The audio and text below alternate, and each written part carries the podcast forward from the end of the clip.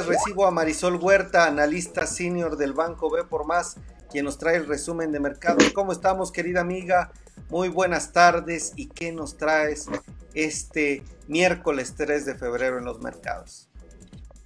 Hola, ¿qué tal amigo? ¿Cómo estás? Buenas tardes, buenas tardes al auditorio. Pues nada, aquí viendo cómo se comportan los mercados, las empresas y toda la información en temas financieros que, que podamos comentarles y sobre todo pues deseándoles una linda tarde a todos, ¿no? Excelente, pues bienvenida como siempre Marisol y qué nos tienes para hoy en el resumen. Mira, el día de hoy las operaciones financieras, los mercados están con movimientos marginales. La verdad es que están muy, muy laterales, no han subido mucho. Eh, los mercados están prácticamente estables. Ayer hubo noticias muy positivas. Habíamos comentado que estamos atentos a los reportes financieros y reportó Amazon y también reportó Alphabet.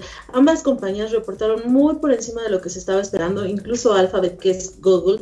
Ellos están subiendo 23% en sus operaciones porque los ingresos subieron bastante bastante fuerte. Entonces las cifras fueron mucho mejor a lo que se estaba esperando y bueno, pues la verdad es que esto estaría generando una reacción positiva para las operaciones financieras el día de hoy. 23%, perdón, subieron los ingresos de Google, entonces la fue al alza el día de hoy. Pero en el caso de Amazon, que también reportó cifras bastante positivas, hubo una nota ahí que, que no le gustó mucho a los inversionistas y es que el hecho de que Jeff Bezos el principal director de la compañía, anuncia que va a dejar su cargo y que se va a ir a finales de este año. Le estaría pasando, digamos que la batuta a Andy Jesse.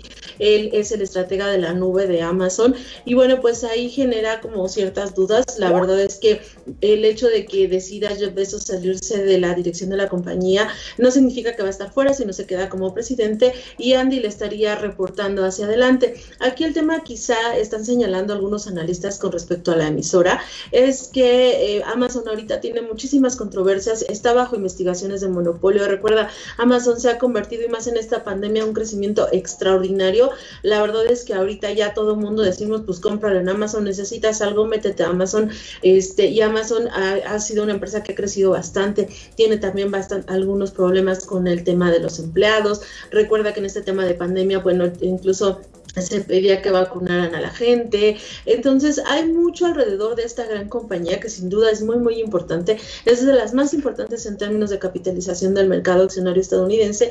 Y entonces, bueno, pues se cree que ahorita Jeff Bezos se quiere evitar como eso y estaría mandando a su nuevo directivo a enfrentar a la corte, que seguramente el próximo año pues va a estar, o este mismo año, este, pues va a estar con, lo van a estar citando mucho por diferentes cuestiones. Y entonces, pues bueno, aquí estaría mandando a otro, pero como te comento, el queda como presidente. Hay otras empresas que han hecho lo mismo, otros directivos que se han salido, solo dirigentes de fuera.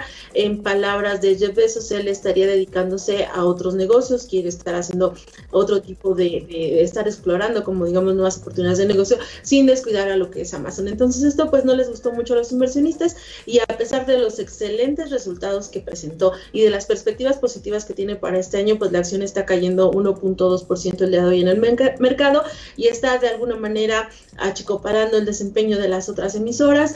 Eh, Apple está con 0.47 abajo, Netflix 1.28, entonces las tecnológicas están de alguna manera este, teniendo una ligera toma de utilidades. Y te digo pues la principal noticia es esta que se generó en los mercados tras los reportes financieros como te había señalado. Por eso es tan importante la temporada de reportes porque es ahí cuando ellos hacen sus anuncios este, relevantes dentro de, lo que sería el mercado. Y por otro lado también los inversionistas pues siguen atentos al tema de la vacuna.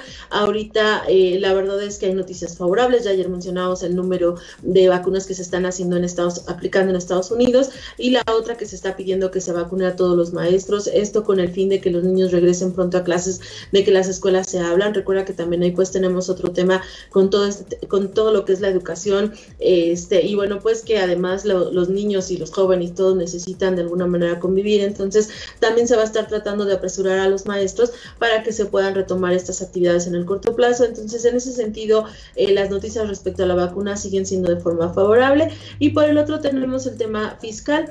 Eh, aquí hemos señalado este paquete que necesita Joe Biden para poder apuntalar la economía de manera más agresiva. Ha estado encontrando algunas diferencias en la parte del Senado. Sin embargo, bueno, ayer por la tarde se discutió y esto podría incluso meterse como un paquete presupuestario 2021 y quizás con esto se garantice que pueda darse este impulso económico a Estados Unidos eh, más rápido de lo que se había estado señalando. Se espera que sean las próximas dos semanas y bueno, pues siguen atentos los mercados y los inversionistas a, este factor porque te digo, es como el catalizador que va a permitir que la economía tenga un mejor desempeño y las empresas también vayan hacia adelante. Y en el tema de los reportes, pues bueno, ya señalamos estas dos compañías que reportaron el día de ayer.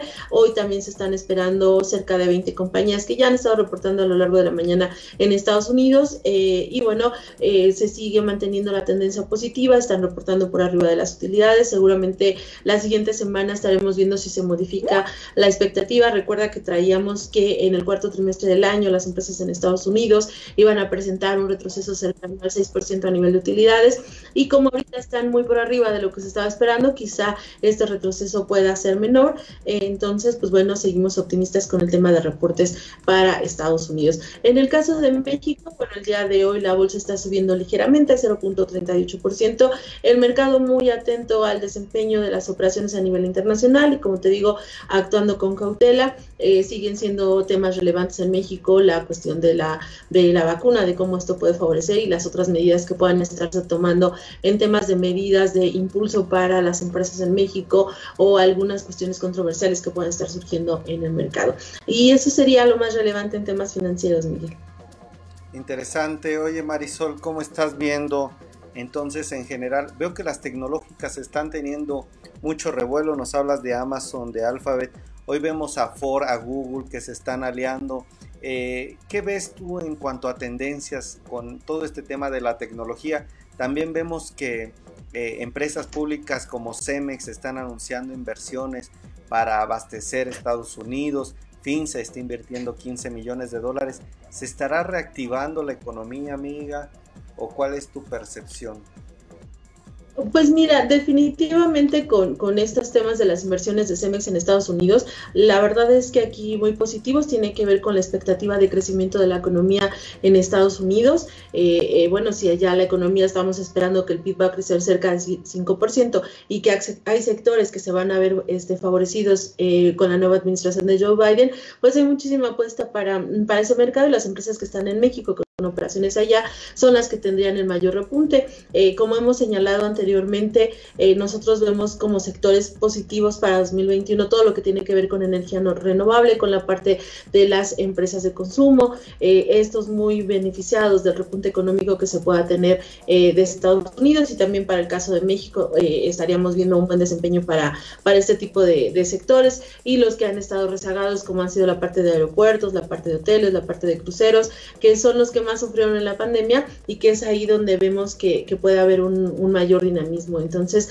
esta, esta inversión es favorable porque, bueno, pues recuerda que siempre en un tema de crecimiento, el tema de la infraestructura y las construcciones y las inversiones es básicamente lo que permite una mayor generación de empleo con esta de empleo, una mayor población que se va a ver beneficiada y de esa manera el incremento en su gasto y con esto pues beneficios al consumo, ¿no? Esa sería como el círculo que presentaría. Muy bien, excelente. Pues, querida Marisol, gracias como siempre por estar aquí con nosotros. Que tengas buen miércoles, amiga. Excelente, que estén muy bien. Saludos a todos, gracias.